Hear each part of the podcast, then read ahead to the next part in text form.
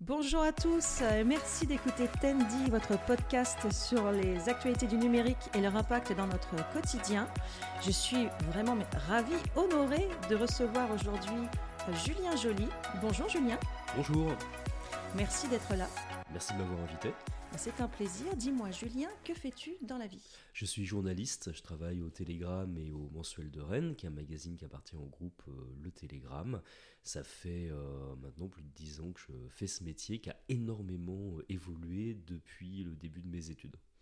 Eh ben, très bien, justement, on est là pour en parler. Comment ça se passait il y a 10 ans? Qu'est-ce que c'était qu'être journaliste il y a 10 ans?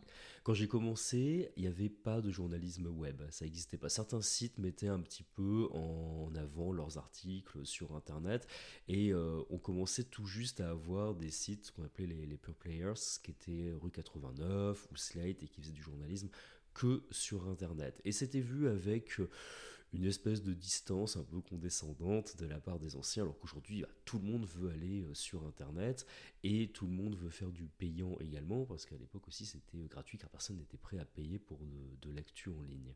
Voilà, et ça, ça m'a fasciné quand j'ai découvert ce monde.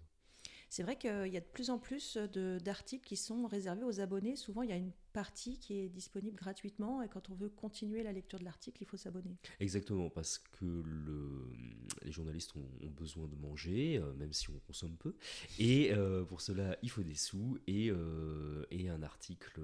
J'ai tendance à dire, les gens veulent avoir des articles gratuitement, mais quand ils vont à la boulangerie, ils ne demandent pas une baguette gratuite, même s'ils ont très très faim. Donc voilà, avec le journalisme, c'est pareil, il y a du travail derrière, il faut le payer, après quelle forme ça peut prendre est-ce que c'est un achat à l'article Est-ce que c'est un abonnement Chacun tente un petit peu de trouver son modèle. C'est vrai qu'on a besoin d'infos fiables. Quand tu fais le parallèle avec euh, le pain, on a besoin d'avoir du bon pain, on a aussi besoin d'avoir euh, de bons articles avec un contenu intéressant.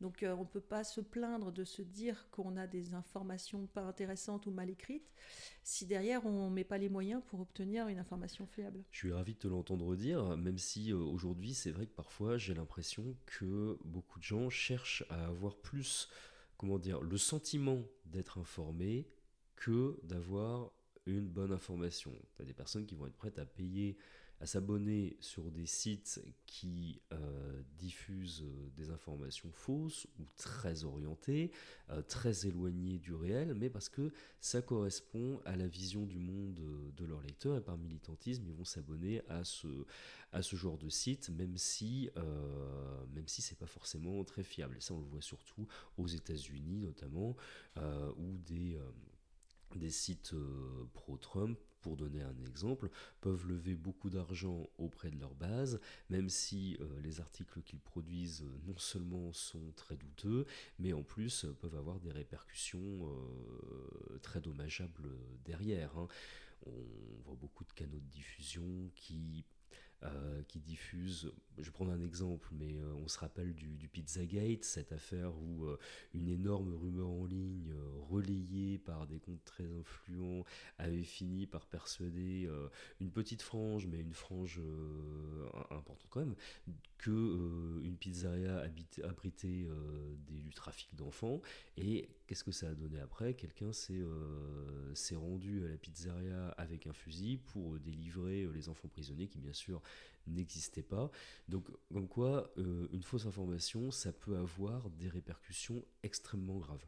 Mmh. Ben, c'est vrai qu'on a du mal à imaginer la crédulité euh, que peuvent avoir certaines personnes aussi et qui partent du principe que si c'est publié quelque part, alors c'est vrai.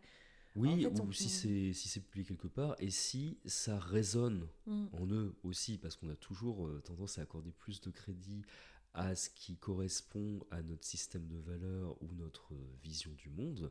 C'est humain, hein, c'est psychologique, c'est comme ça. Et euh, c'est vrai qu'on peut parler de crédulité, mais d'un autre côté, la, responsabilité n'en incombe pas forcément qu'aux lecteurs, aux receveurs, aux consommateurs d'informations, c'est aussi les gens qui diffusent derrière. Euh, j'ai tendance à dire, lorsqu'il pleut à torrent euh, dehors, même si on a un parapluie, on est mouillé, c'est pas de notre faute, c'est la faute, parce qu'il parce pleut. Et là, c'est pareil, lorsqu'on est bombardé de, euh, de fausses infos sur Internet, on finit forcément par recevoir une goutte à un moment ou à un autre. Et puis, c'est vrai, quand tu parles de bombarder, c'est un peu ça, pour le vivre aussi, hein, comme tout le monde. on est submergé par une info et finalement on est dans quelque chose d'assez euh, d'assez immédiat hein, Mm. par rapport à il y a 10 ans sans doute, euh, je pense que Mm. tu l'as remarqué bien évidemment. Il y a beaucoup moins de recul, donc beaucoup moins d'analyse. Donc finalement on relaie une information et il n'y a pas forcément de réflexion autour de ça. Et aujourd'hui peut-être que les gens ils veulent juste avoir une info et pas forcément la réflexion qui va derrière. Lorsqu'on reçoit une info, c'est vrai qu'on a tendance à être- bombardé aujourd'hui par les réseaux sociaux. On a aussi euh, les chaînes d'infos en continu qui ont pris une, grosse place. Et avec Internet, on a tendance à vouloir réagir tout de suite. Que ce soit nous dans les rédactions, oh, regarde, il y a un tweet sur un sujet, euh, il faut voir si on doit en parler. Mais aussi, euh, nous, en tant que simples citoyens, quand on fait défiler notre fil Facebook, LinkedIn, Twitter, et qu'on voit quelque chose qui résonne en nous, qui nous provoque une émotion, on a envie de le partager, on a envie de commenter, on a envie de donner notre avis, ça réveille quelque chose chez nous, surtout si c'est très énervant. Et euh, ça a tendance, euh, comment dire, à outrepasser un petit peu nos, nos barrières dans le cerveau. Euh, même moi qui devrais pourtant être vacciné face à ça, lorsque je vois quelque chose qui m'énerve beaucoup sur Twitter, j'ai très très envie d'y répondre ou j'ai très très envie de le partager. Et, et c'est pour ça d'ailleurs que je suis un petit peu moins sur les réseaux sociaux désormais parce que en fait on n'a plus de on n'a plus de recul Mm. Tu sais, moi, je trouve ça assez passionnant. C'est c'est effrayant, bien sûr, d'un certain côté, mais il y a quelque chose de passionnant de se rendre compte que c'est ce sont des leviers qui euh, sont les mêmes, en fait, entre toi, moi et plein de gens dans le monde, alors qu'on ne parle pas la même langue, on n'a peut-être pas la même couleur de peau, on ne mange pas la même chose, et pourtant, on va avoir ces leviers qui vont s'activer de, la- de la même façon. Oui, quelque part c'est c'est rassurant, ça veut dire qu'on a tous quelque chose en commun. Mm. Et après, c'est quelque chose qui a double tranchant parce que c'est ce qui fait notre force aussi, notre sensibilité. Notre sensibilité d'être humain, c'est ce qui fait notre force. Mais en même temps, avec tout le revers que ça a, c'est-à-dire qu'il y a des extrêmes et il y a des, il y a des situations où, on, perd le contrôle, en fait. Et c'est ça qui, fait un peu, qui est un peu vertigineux avec Internet, parce que tout le monde a la parole, donc tout le monde peut dire des choses. On a l'impression qu'il n'y a plus vraiment de, règles. Oui, et c'est intéressant ce que tu dis sur le fait qu'on ait tous des cultures différentes. Parfois, une, euh, une histoire, un fait qui est présenté de telle manière va pas du tout avoir la, même résonance chez quelqu'un qui a une autre culture, un autre langage, un autre système de valeurs. En tout cas, c'est vrai qu'en tant que journaliste, j'imagine qu'au niveau de la collecte d'informations, quand tu dois, euh, quand tu dois faire un, un article sur un sujet donné, le fait d'avoir accès à toutes ces informations, ça doit t'aider quand même. Oui, énormément. Merci beaucoup Internet pour ça. c'est vrai qu'aujourd'hui, on a énormément d'informations. Alors parfois, on est un peu submergé, c'est vrai.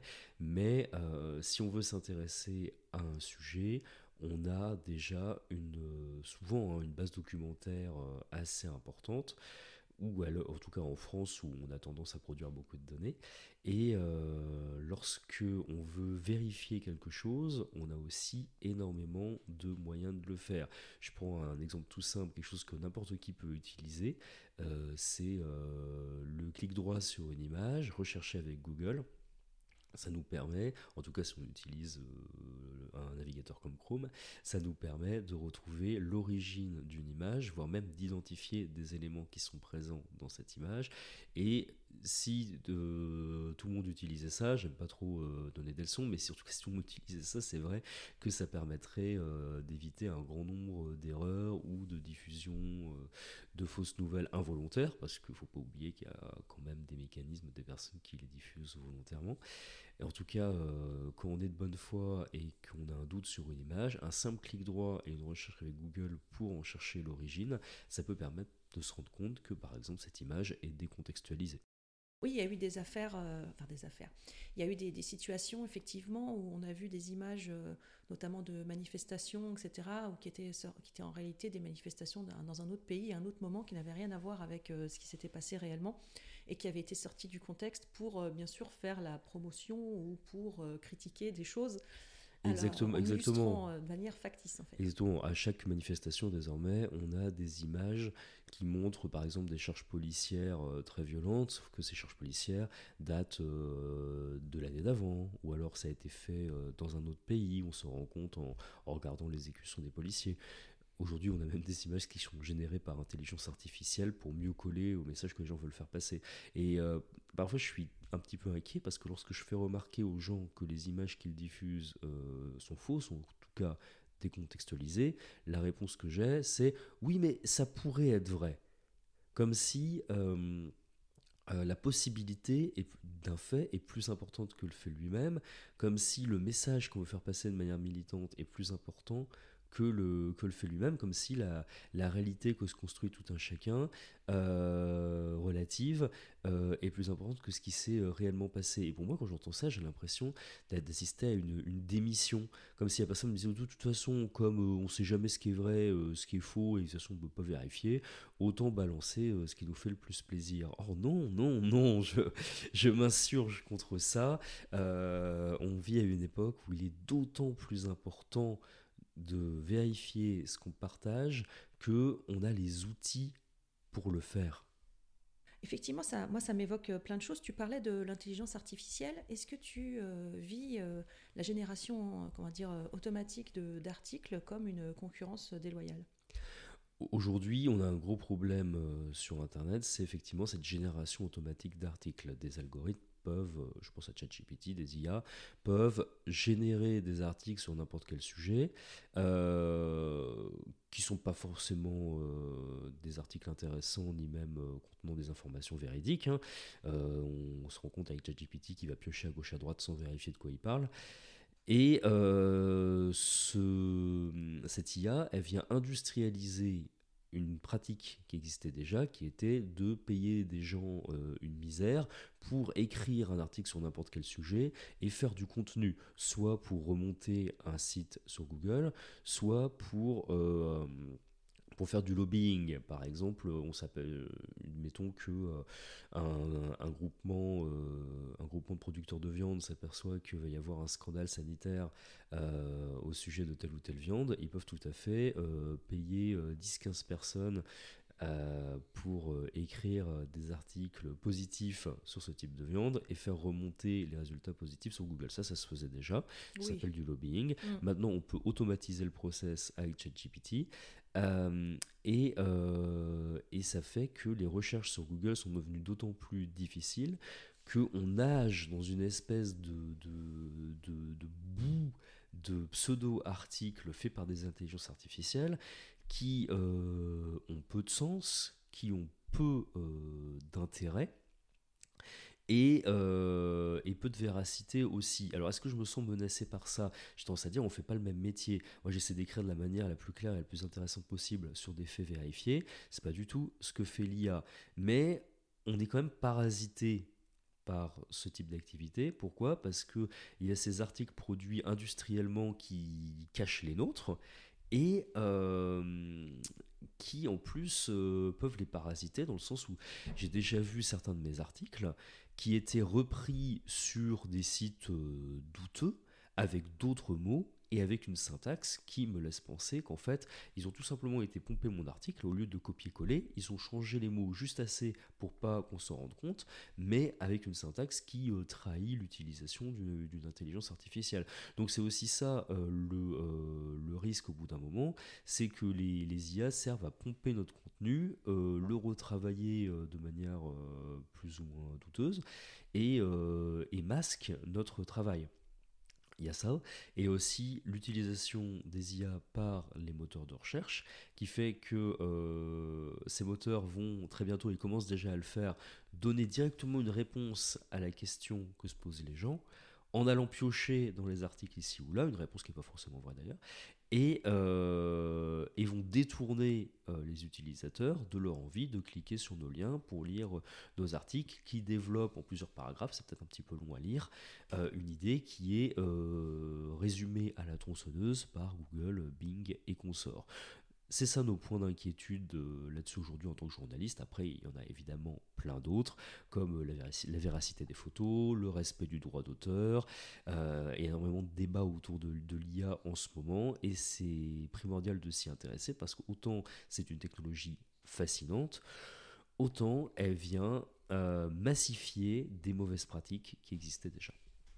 Moi, je me souviens, il y a, déjà de nombreuses années, puisque je suis une vieille rombière d'Internet, hein, euh, il y avait des, euh, des, gens qui s'amusaient comme ça à faire des copier-coller euh, d'articles existants qui étaient souvent très mal traduits, aussi traduits automatiquement, ou des articles venant en, anglais qui étaient traduits très mal en français, pour en fait effectivement faire du flux, quoi, faire de la visite et faire du, là, du contenu, mais un contenu totalement inintéressant.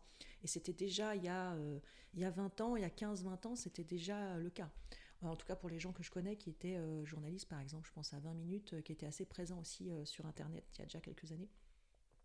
Bref, en tout cas, ce que, ce que tu me dis, ça m'évoque euh, euh, justement un Tendi qu'on a fait récemment avec euh, maître Maxime Tessier, qui est avocat, et qui a eu la gentillesse de, de, venir enregistrer un épisode ici, et qui a parlé d'un mot qui m'a fait tilt, en fait, il m'a parlé de déontologie.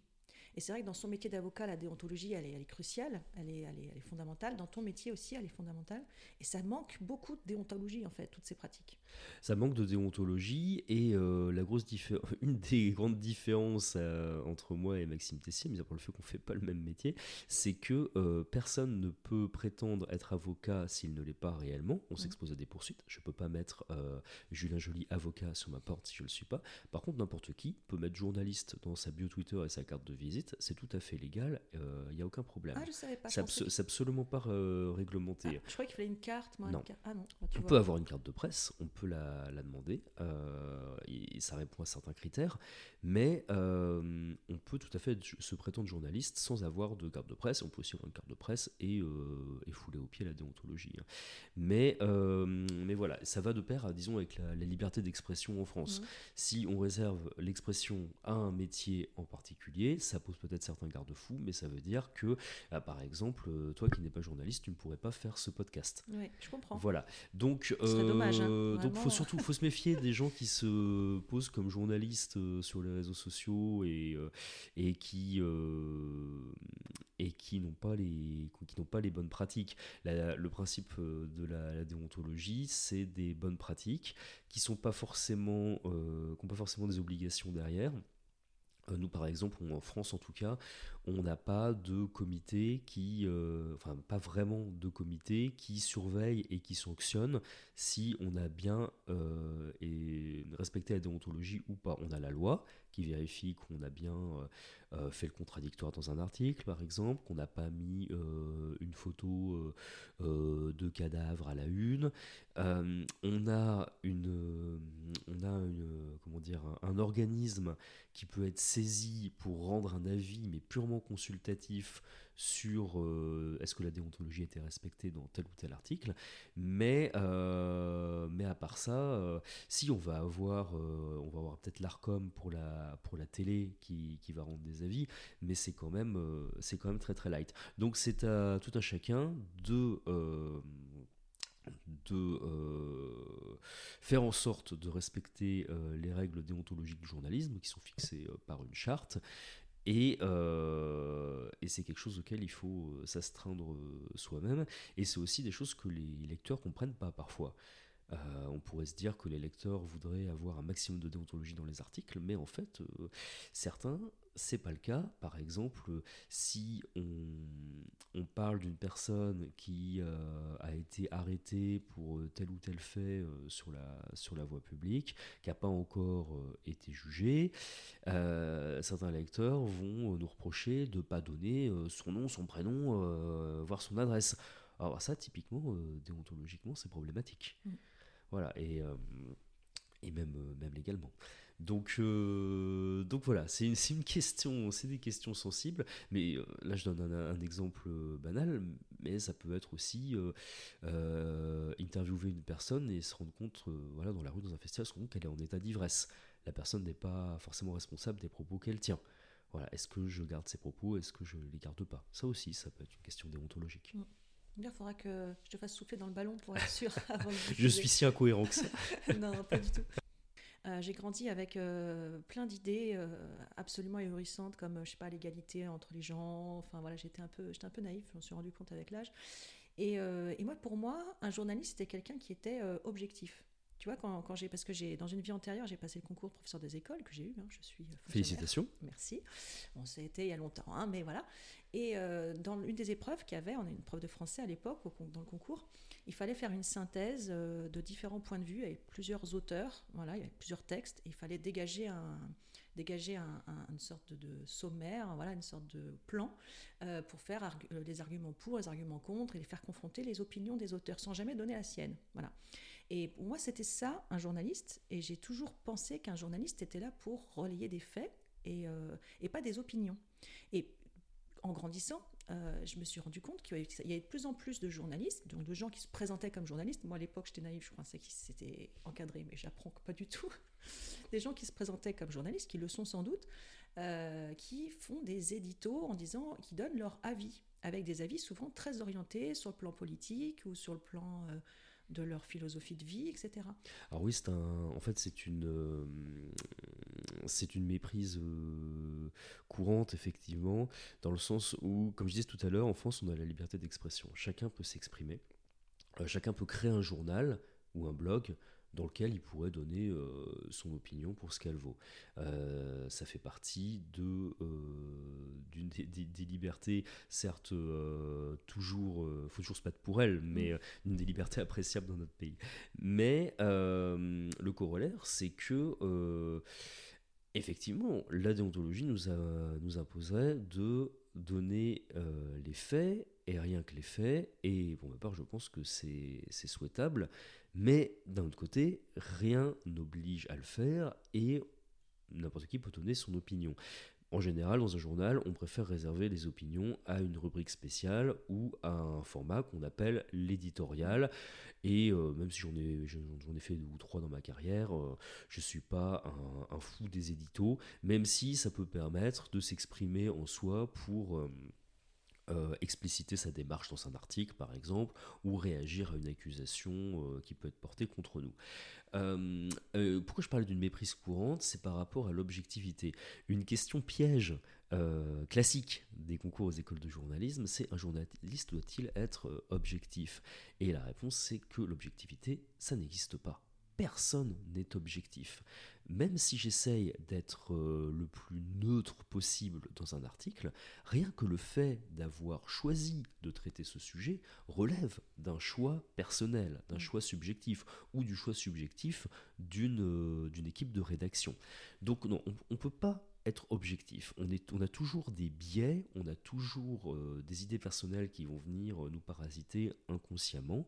Et même si on essaye de faire notre métier euh, du mieux possible, en donnant la parole au contradictoire, par exemple, ou mm. en essayant de penser contre soi pour se demander si notre point de vue est le bon, tout article est subjectif. Partant de là, on n'est pas obligé non plus d'en faire un boulot militant dans lequel on va donner son opinion et ne pas donner la parole aux autres. Non, non, non.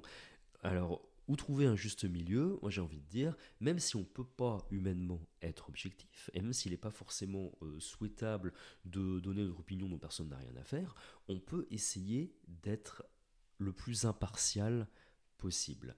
Et euh, c'est là qu'interviennent effectivement les règles déontologiques qui vont être que euh, si on met en cause quelqu'un, il faut tout faire pour contacter cette personne et lui donner la possibilité de euh, donner son point de vue. Sinon, il serait en droit de nous faire ce qu'on appelle un droit de réponse, qu'on serait obligé de publier, etc. etc.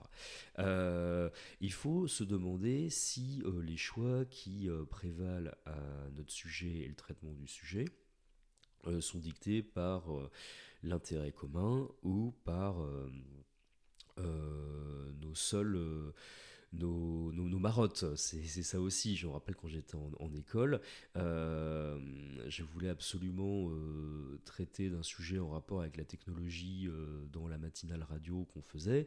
Et le formateur m'avait dit Oui, effectivement, mais en fait, ton sujet, tout le monde s'en fout. ça intéresse que toi. Ça va avoir aucun impact. Personne ne va en parler. Effectivement, dans ce milieu-là, c'est important. Mais toi, tu fais une matinale généraliste. Donc, trouve un sujet qui va, qui va parler à plus de gens. Et je, lui dis d'accord, j'ai compris sur là que j'avais fait un choix euh, totalement subjectif au détriment euh, de mes auditeurs qui se seraient demandé pourquoi je leur parlais de ce truc euh, qui avait une incidence totalement mineure par rapport à la ligne éditoriale de la, de la matinale qu'on avait. Et je, veux insister sur le fait de donner la parole au contradictoire. dans un, surtout dans des affaires, dans des affaires pénales par exemple. C'est une difficulté du métier parce qu'on pourrait croire que n'importe qui a envie de, euh, de, faire entendre son point de vue dans une histoire qui le concerne. Et en fait, je veux plutôt dire, on passe énormément de temps à essayer de trouver, par exemple, les coordonnées d'une personne qui est impliquée dans telle ou telle affaire, pour être sûr que cette personne sait qu'il va y avoir un article sur elle et qu'on a, qu'on a essayé de la joindre. Et, euh, et c'est là où on va développer aussi des techniques d'enquête parfois, pour essayer juste de trouver le numéro de portable de cette personne ou son adresse postale, et pouvoir prouver, le cas échéant, à un juge qu'on a tout fait pour euh, lui donner le temps de, de nous répondre. Et bien sûr, il ne faut pas faire ça la veille, parce que euh, sinon, c'est que c'est dévoyer, dévoyer la pratique. Hein. Quand je dis donner la parole au contradictoire, c'est lui laisser au moins une semaine, 3-4 jours, voilà, le, le temps d'y réfléchir. C'est pas on va publier dans une heure, est-ce que vous avez une réaction? Ça, non, c'est de la triche, ça. C'est mettre les gens au pied du mur, quoi. C'est mettre mm. les gens au pied du mur. Bon, bah, il y en a qui, qui le font, qui l'ont fait. On a eu un, un exemple récemment euh, dans un journal où des députés étaient, euh, étaient mis en cause dans une affaire. Le confrère été très très très sûr euh, de ses infos contre ces députés. Il a publié l'article, il leur a donné très peu de temps pour pour y répondre. Et euh, visiblement, il s'était déjà fait son opinion sur le sujet. Résultat, euh, il s'est avéré qu'en fait, euh, les accusations avaient été montées de toutes pièces par une source qui avait manipulé le journaliste. Donc c'est pour ça que c'est intéressant aussi de faire du contradictoire. C'est d'un point de vue déontologique, d'un point de vue légal, mais aussi pour pas passer pour un con. Et puis tu vois, il y a la, la technologie aujourd'hui qui permet de faire des deepfakes, je ne sais pas si tu en as déjà vu, oui. et c'est très impressionnant et ça ne fait que progresser. même là, là actuellement, on enregistre notre voix euh, qui a une, un timbre et euh, qui a une voix bien, on a notre voix bien spécifique, notre signature vocale, qui pourrait très bien être imitée. C'est-à-dire que ça se trouve demain, vous allez euh, recevoir un coup de téléphone de, de fausse moi qui vous fera des propositions indécentes, mais ce ne sera pas moi. Voilà. et ben, après, tu fais ce que tu veux. Mais le, effectivement, aujourd'hui, on a la possibilité technique d'appeler une personne de lui dire quelque chose, que notre phrase soit traduite en temps réel par une IA, ça prend vraiment pas de temps, et qu'elle soit modifiée pour correspondre à la voix de quelqu'un d'autre. On, pense par exemple euh, à, euh, à ces deepfakes de, d'Emmanuel Macron qui, euh, qui, qui parle comme un youtubeur, mm. ou, voilà, on peut, faire on, peut faire en sorte que Barack Obama chante une chanson, c'est tout à fait possible, ça ne demande pas des compétences techniques incroyables, et c'est utilisé aussi par des escrocs pour ce qu'on appelle l'arnaque au président, c'est-à-dire on appelle le comptable, bonjour, c'est le président de l'entreprise, j'ai besoin que vous fassiez un virement immédiat sur ce compte en banque. Quand c'est la voix et l'intonation euh, du président, on peut, euh, peut s'y laisser prendre. Et effectivement, euh, nous on voit passer de plus en plus de vidéos, d'images, avant même de se demander d'où elles viennent, on se demande est-ce qu'elles sont réelles? Et effectivement, et les images peuvent faire beaucoup de mal. Et quand tu rajoutes à ça ce qu'on disait tout à l'heure, avec une certaine forme de crédulité, ou en tout cas une sensibilité accrue de certaines personnes, qui vont voir des images qui vont dans le sens d'un truc qu'ils ont peut-être envie d'entendre ou de voir, là, ça fait, euh, ça peut vraiment, il peut y avoir des conséquences qui peuvent être dramatiques, avant même qu'on puisse... Euh, enfin, ce que je veux dire par là, c'est qu'il y a le côté immédiat, une fois que c'est lancé, il n'y a plus de contrôle. Donc tu auras beau faire un démenti, euh, c'est trop tard, le mal est fait. C'est ça, et c'est l'occasion de rappeler que toutes les images mentent. Une image n'est jamais une représentation fidèle du réel. On a tendance à croire que euh, une image filmée ou photographiée, ça nous montre un événement, mais euh, comme on l'a dit tout de suite, ce n'est jamais objectif. Ce n'est jamais que la vision de la personne qui a filmé qui a, qui a photographié sous un certain angle, avec une certaine lumière, avec euh, des, codes euh, graphiques particuliers. Si ça se trouve, 30 euh, secondes auparavant, l'image aurait été totalement différente, 30 secondes après, pareil. Ça nous évoque des choses dans notre culture, ça en évoquera d'autres à d'autres personnes. Et, euh, je, ne parle pas de, des effets de montage, de, des effets que peut avoir la musique qu'on met derrière, euh, voire même euh, des effets que peuvent avoir les images qui sont publiées tout autour. Et tout ça a une incidence sur l'image qu'on regarde. Une image n'est jamais une représentation fidèle du réel. Ce n'est jamais qu'un coup de projecteur sur le réel. Et, et ça, ça c'est pour les images qui ne sont pas générées par IA. Et puis, toi, je pense par exemple à une créatrice de contenu que tu connais sans doute, qui s'appelle euh, Lena Situation. Euh, j'avais vu, parce que c'est quelqu'un qui est assez euh, critiqué de manière souvent extrême et d'une grande violence. Merci Internet. Voilà. bon, de manière totalement incompréhensible en plus. Et elle a eu à subir comme ça des, des images où on voit le corps d'une actrice porno avec son visage mis dessus de manière assez assez bien faite. Hein. Et euh, donc, c'est des images qui peuvent vraiment euh, lui nuire, euh, nuire à sa famille. Enfin, voilà, c'est quand même des choses très, très violentes qui se passent. Effectivement, le deepfake a été très utilisé au départ dans la pornographie. D'ailleurs, sur Internet, c'est souvent la pornographie qui je crois que c'est 60% d'Internet, la pornographie. Ouais, 60% d'Internet. Et puis la, la, pornographie, c'est un secteur très euh, prescripteur en termes de technologie. Mm. Le streaming, par exemple, doit mm. beaucoup à la pornographie. La réalité augmentée aussi. La réalité augmentée. Mm. Le Je devrais faire un podcast sur le porno, je pense. J'aurais plus de vues. et le, le deepfake, effectivement, a tout d'abord été utilisé pour mettre des, des photos d'actrices, enfin des, des visages d'actrices célèbres sur euh, des actrices porno. Et euh, donc évidemment, ça pose un énorme problème éthique, euh, moral, et, euh, et ça vient percuter notre perception de la réalité aussi. Et, même d'un côté législatif, je ne sais pas ce qu'il en est aujourd'hui des lois qui encadrent ces pratiques, mais il y a sûrement un petit train de retard quoi, entre, entre le, les outils légaux et, et, les pratiques. Oui, et ça pose des problèmes à Hollywood également. comment est-ce qu'on borde juridiquement le fait d'utiliser le visage et la voix mm. d'acteurs décédés. Ah Aujourd'hui, on peut le faire, ça se fait d'ailleurs, on l'a vu dans Star Wars.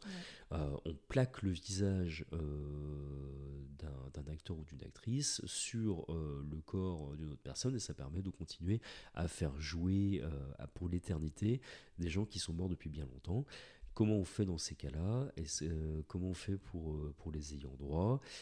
Est-ce que lorsqu'on signe un contrat avec un studio, on doit aussi lui accorder le droit d'utiliser notre visage si on viendra mourir pendant le tournage? Mm. Ça s'est vu, hein, des acteurs qui mouraient pendant le tournage. Donc, euh, donc ouais, ouais, ouais, ça doit être passionnant hein, d'un point de vue, euh, du point de vue d'un avocat. Mm. Évidemment, ça, ça provoque aussi tout un tas de dérives derrière. Après, l'avocat, il, il, il, agit avec euh, des outils et il faut aussi qu'il ait les outils qui suivent, en fait. Hein, donc, J'ai vu passer sur Twitter récemment des faux journaux télévisés avec des, acteurs euh, créés de toutes pièces qui récitaient un texte euh, créé de toutes pièces par une IA. Et ça, ça me. Comment dire euh, Ça me fait bondir parce que, déjà, d'une part, euh, c'est menacer le métier de présentateur télé. Et d'autre part, on sait que les gens ont tendance à euh, avoir plus confiance en quelque chose qu'ils entendent dans la bouche d'un présentateur ou une présentatrice télé. Ça a l'air officiel. C'est pas pour rien que euh, des publicités reprennent les codes du journal télévisé. Donc effectivement, aujourd'hui, l'IA permet de générer en quelques minutes des, des faux journaux télé et, et sert ainsi à des œuvres de propagande. Est-ce qu'il y avait d'autres euh, sujets autour du numérique que tu voulais qu'on aborde? Parce que ça fait déjà 35 euh, minutes qu'on est là. Alors, il y en a énormément. Il y en a énormément. Euh, on, on, pourrait, on, pourrait en parler pendant, pendant des heures. je trouve ça très intéressant. Vraiment, mais tout, tout à l'heure, on disait qu'aujourd'hui, on avait accès à beaucoup d'informations sur Internet. Le, l'enjeu pour les journalistes, c'est de les mettre en relation, ces informations par exemple euh, des informations euh, légales sur des sociétés. Les gens ne se rendent pas compte de tout ce qu'ils mettent en ligne. Mais euh, aujourd'hui, il est très facile de retrouver quelqu'un qui n'a pas pris ses précautions sur Internet. Euh, parce qu'on a des sites gratuits qui permettent de savoir où il s'est enregistré avec son email. Donc euh, récemment, on a eu le cas effectivement d'un responsable local d'un parti politique qui avait utilisé son email dédié pour s'inscrire sur un site porno. Ça fait un peu tâche quand on est à ce niveau de responsabilité. Mais euh, ça peut aussi être quand on crée une entreprise, notre nom, notre adresse personnelle qu'on a utilisée pour euh, les documents de création de cette entreprise se retrouvent diffusés en ligne.